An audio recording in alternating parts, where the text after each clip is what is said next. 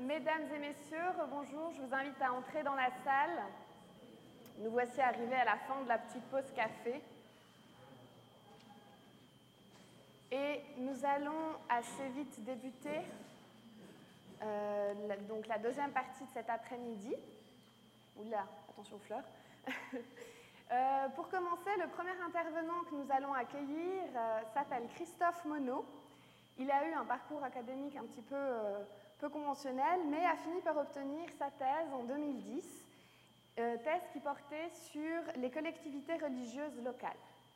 Donc aujourd'hui, à partir de données statistiques nouvelles sur les paroisses, communautés et groupes religieux locaux, Monsieur Monod va nous présenter les similarités existantes entre ces collectivités très différentes et pourtant si proches. Je vous demande de l'accueillir. Bonjour.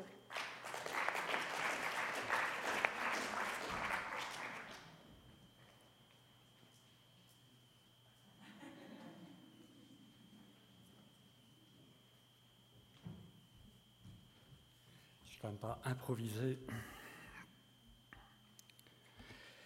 J'aimerais euh, tout d'abord remercier le comité d'organisation de ces doctoriales pour m'avoir invité et accorder le privilège de vous, de vous, partager quelques résultats de ma thèse cet après-midi. Pratiquer la religion ensemble se veut être une analyse des communautés religieuses locales de Suisse dans une perspective nouvelle pour la discipline, à savoir analyser euh, les institutions religieuses avec les outils fournis par la sociologie des organisations. On analyse des paroisses et communautés religieuses exactement de la même manière qu'une administration d'État, une école, une université ou une, ONG. L'enquête que nous avons menée euh, durant plus de trois années dans le cadre d'un programme national de recherche euh, s'intéresse à un échelon situé entre deux niveaux traditionnellement investigués par la sociologie. Donc, historiquement, la sociologie s'est intéressée donc, au niveau euh, en, haut, ici, euh, de l'Église ou la structure confessionnelle, puis à partir de la seconde moitié du XXe siècle, s'est surtout intéressé et focalisé sur un autre niveau qui est ici en bas, celui de l'individu, le croyant, le fidèle. Et notre niveau se situe entre deux sur le plan des organisations religieuses locales. Pour cela, nous avons procédé au premier recensement connu de, des communautés euh, religieuses en activité dans un pays.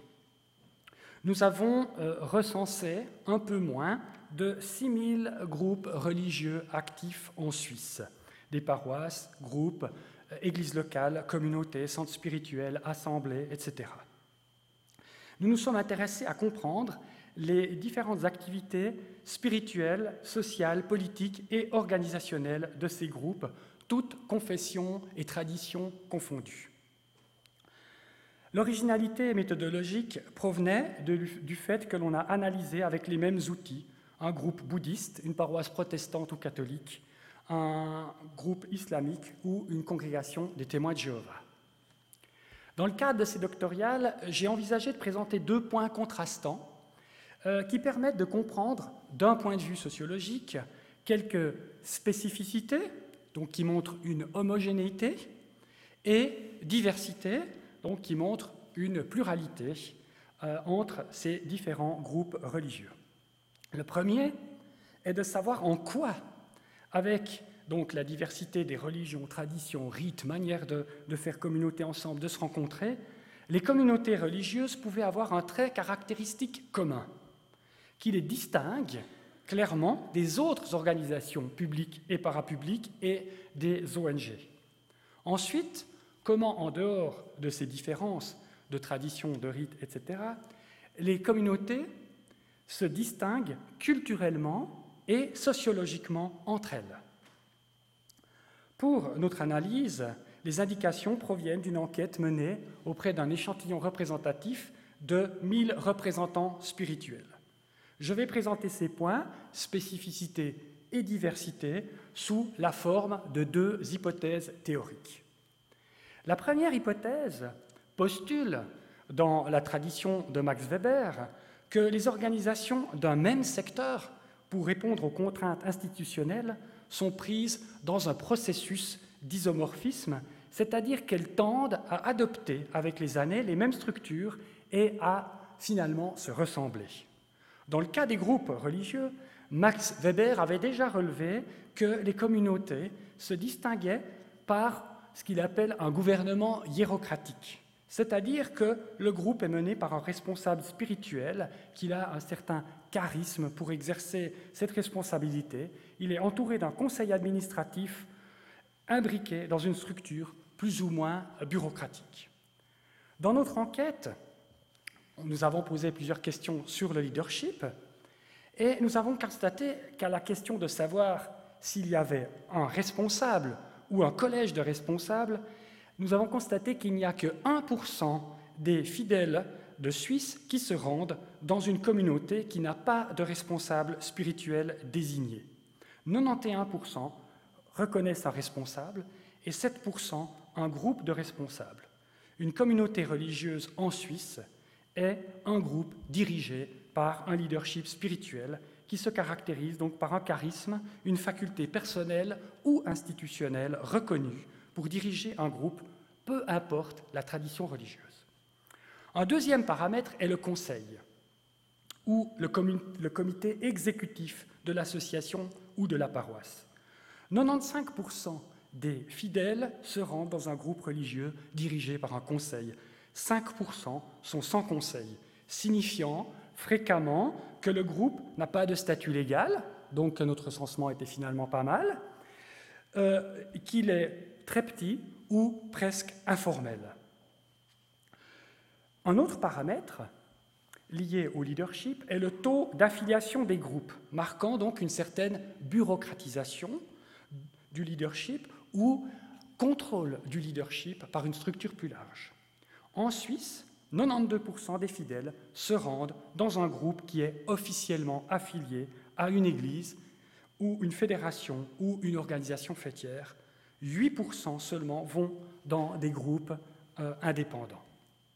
Au vu de ces paramètres, nous observons donc un trait commun aux organisations, malgré la euh, présence de centaines de confessions, traditions, de différents lieux d'implantation de groupes, qu'ils soient en ville, en campagne, ou de types de populations qui se réunissent, ainsi que les différents statuts légaux qu'ont obtenus ou non ces groupes religieux.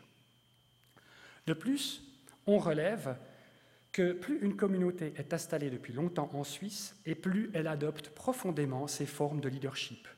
Ces traits communs ne doivent pourtant pas éluder l'extrême diversité culturelle des groupes religieux. Cela constitue la deuxième hypothèse théorique que j'aimerais vous présenter maintenant, la distinction. Dans cette diversité culturelle, les groupes se distinguent sociologiquement en utilisant des caractéristiques disponibles culturellement plutôt que d'autres. Pierre Bourdieu relèvera que les agents comme ils appellent, qu'ils soient donc des individus ou des collectifs, agissent selon un sens du placement. Ils vont se distinguer en se mettant proches culturellement de certains groupes ou en s'éloignant culturellement d'autres groupes, marquant une distance. Simplement dit, culturellement, donc un groupe produit-il des concerts de musique classique ou produit-il des balles de musique populaire? Ces différences marquent une distance ou une position culturelle qui distingue les agents. Afin de rester euh, clair et concis, je vous propose de comparer très rapidement, pas d'inquiétude, les célébrations religieuses de huit groupes. Communauté catholique, réformée, évangélique classique, ce sont les églises libres nées au cours du XVIIIe et XIXe siècle, les pentecôtistes, groupe évangélique né au cours du XXe siècle, communauté juive, communautés musulmanes, hindoues et bahaï. Pour cela, nous avons observé la présence ou non d'indicateurs de la culture haute, selon Bourdieu, comme musique classique, retenue corporelle, ou de la culture chaude, qui est présence de musique moderne, spontanéité culturelle, par exemple.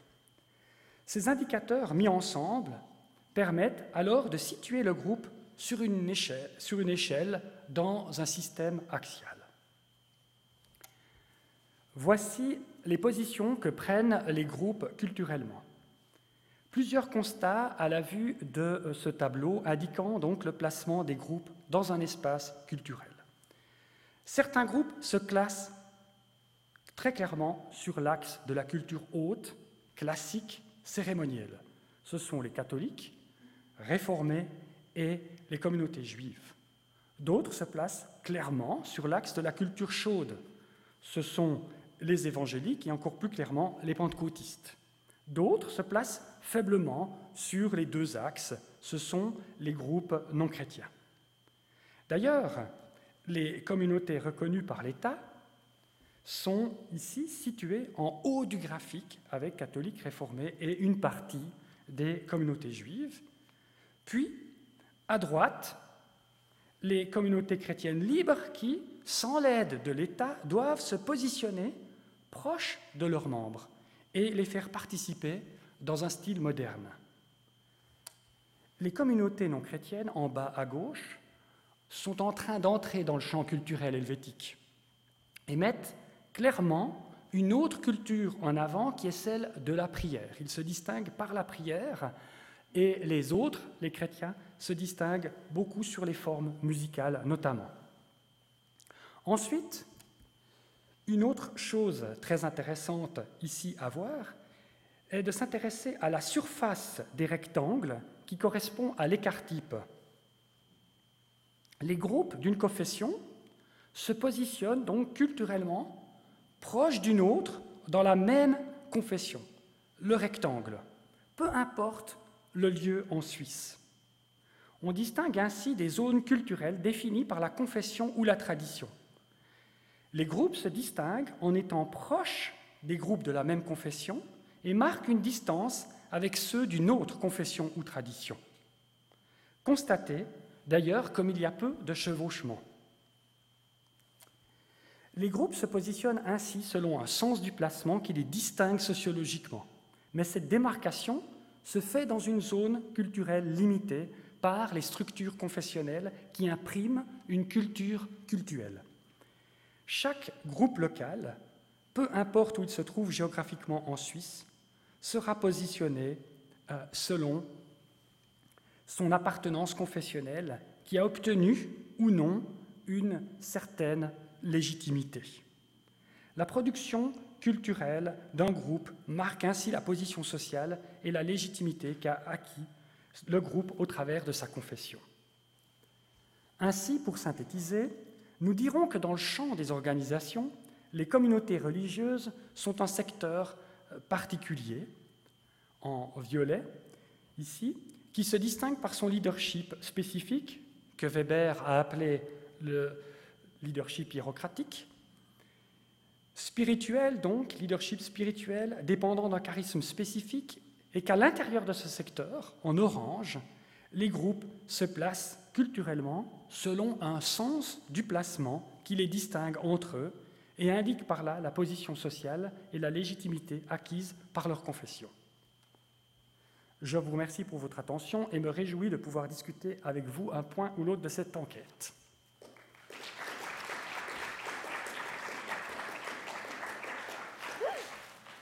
Ça ne tombera pas plus bas. Ah J'arrive. Merci beaucoup. Alors, est-ce qu'il y aurait des questions dans la salle concernant la présentation que nous venons de voir? Non Alors, oui Allez. Je remercie beaucoup. J'ai juste une, question. Dans l'évolution, en fait, vous, vous, montrez que les groupes bien installés qui sont euh, euh, classiques euh, sont les groupes reconnus et chrétiens, donc ça fait partie de notre culture. Ensuite, il y a des groupes beaucoup plus modernes en bas à, droite, quand on regarde, qui sont des, des, groupes chrétiens plus récents.